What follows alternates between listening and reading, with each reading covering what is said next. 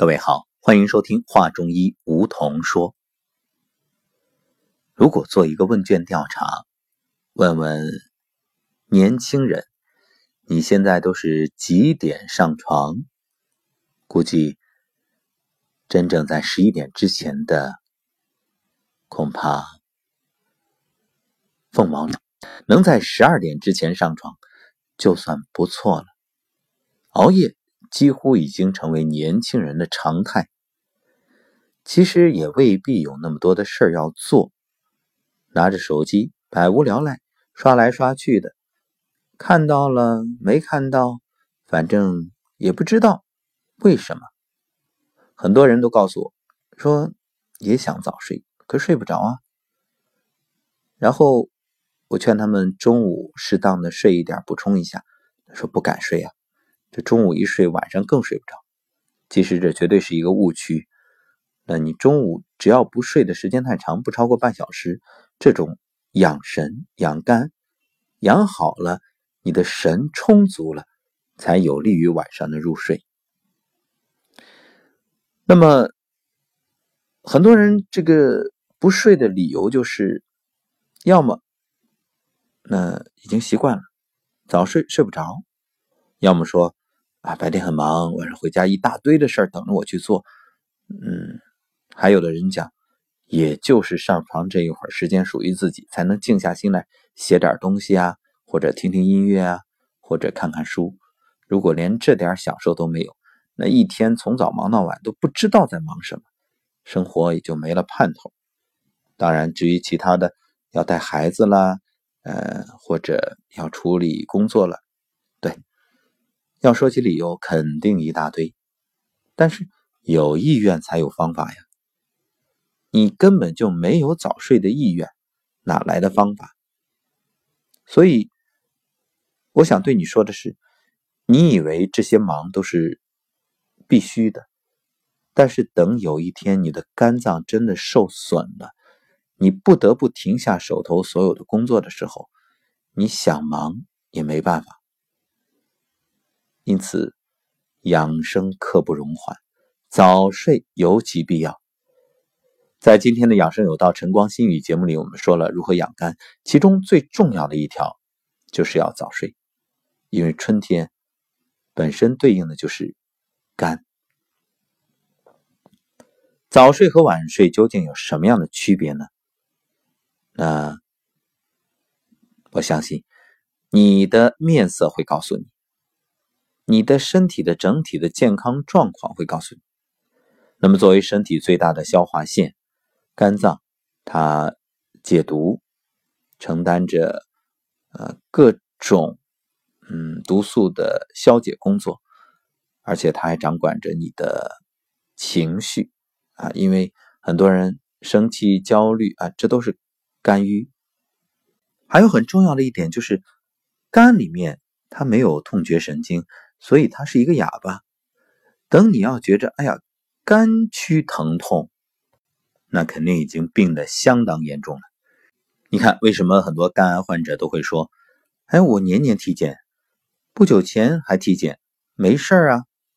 对，一般来讲，不发展到严重的状态，检查都很难发现。包括你自己，你也没有这个感觉，你也不会有这方面的意识。所以，人们经常会忽略肝脏的问题，都说肝是哑巴呀。好，那么今天我们就从现代医学的角度来谈谈这个睡眠的重要性，谈早睡。因为我们已经从中医的理论给大家说过了，关于子胆丑肝寅肺经，就是十二经络。子午流注这种循行，大家已经都明白了。那么现代医学又是怎么看待这个问题呢？身体有生物钟，这个无论是中医还是现代医学，它都是认同这个说法。那么身体里有一个非常重要的激素，叫褪黑激素，又叫睡眠荷尔蒙。那么调节它分泌的就是光线。白天有光，所以褪黑激素几乎完全不分泌。夜间光线变暗，它就开始分泌。伸手可以大量同时呢，它调节着体温下降，让身体进入入睡的状态。所以你看，一切我们天人相应嘛，还是中医所讲的，人体感应着外界环境的变化，也做出自己相应的调整。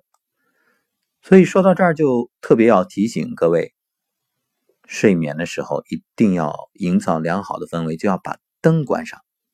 我知道有的朋友呢会有一个习惯，就是开灯睡觉，说不开灯害怕呀。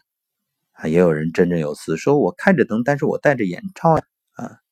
这个如果是白天，或者你坐飞机也好，坐高铁也好，你说戴个眼罩让自己进入休息状态，你不能决定外界的光线，这个很正常，我能理解。但是晚上睡眠，就算你戴上眼罩，你开着灯，身体一样在感应，所以还是建议大家把灯关了。曾经我就看过一个例子，就是一个孩子，他长期的身体不好，呃，看遍了所有医生，没有找到答案。后来偶然的一位医生呢，去他家里，然后就发现他是常年的开灯睡觉，找到了问题的症结。后来建议他把这个习惯改了，慢慢的，孩子的这个身体啊就调整回来了。我们继续来说这个生物钟。当早晨天亮的时候，哎，身体就会发出指令，减少褪黑激素的分泌量。所以，当你晚上睡觉习惯开灯的时候，哪怕只是一个小小的夜灯，都会影响褪黑激素的分泌，影响身体自我修复。褪黑激素呢，大约是在起床之后十五个小时开始重新分泌，并且增加。所以，你看晚上九点睡觉的话，到了早上自然会醒来。就是因为光线把我们唤醒了。那如果你长期晚睡，你很可能身体正常的，它也要到八九点钟才醒来。但是这样你会发现它出现什么问题呢？我们知道五点到七点卯时大肠经当令，七点到九点这个呢是脾经当令，九点到十一点胃经当令。你错过了什么？你错过了大肠经当令的排下，这些都错过了。你既没有排，又没有进食，那你说你身体没有吐故，也没有纳新，没有这样新陈代谢的一个正常的过程，长此以往能好吗？所以早晨起得早也很重要。那又想起得早，又想保证睡眠，晚上必须要早睡。所以你看，很多人到了晚上。还是灯火通明的在加班啊，写东西也好看书也好，不管你做什么，那你在这样灯光明亮的环境下，内分泌系统想要分泌褪黑激素，环境也不允许啊，所以这个机能就紊乱了。这就好像一个工厂的工人，哎，上一个工人到了下班的时间还不离开他的位子，那下一个工人他就不能坐上去继续工作，然后呢就产生了冲突。其实。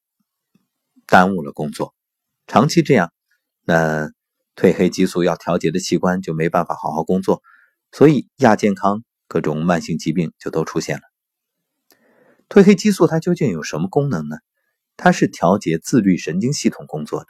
自律神经是非常重要的神经，它分为交感和副交感两种神经。交感神经呢，在褪黑激素分泌非常少的白天活跃的干活，副交感神经呢是在夜里。褪黑激素分泌旺盛的时候开始工作的，而副交感神经还有一个重要的功能，分泌一种叫乙酰胆碱的物质，这个是负责神经细胞之间信息传递的，主要功能就是减少脉搏的跳动次数啊，还有减少呼吸的次数，这样一调节啊，血压也随之下降。所以你看，很多失眠的人容易血压高。另外呢，因为血管扩张会改善血液循环。修复受伤的细胞，进行蛋白质的代谢。你看这作用多重要啊！所以你晚上不睡、熬夜或者失眠，副交感神经不能上岗，会造成什么结果呢？当然就是自我修复的开关无法启动，身体不能进行自我修复啊，日子一长越来越差。这就是一个周密的连锁反应。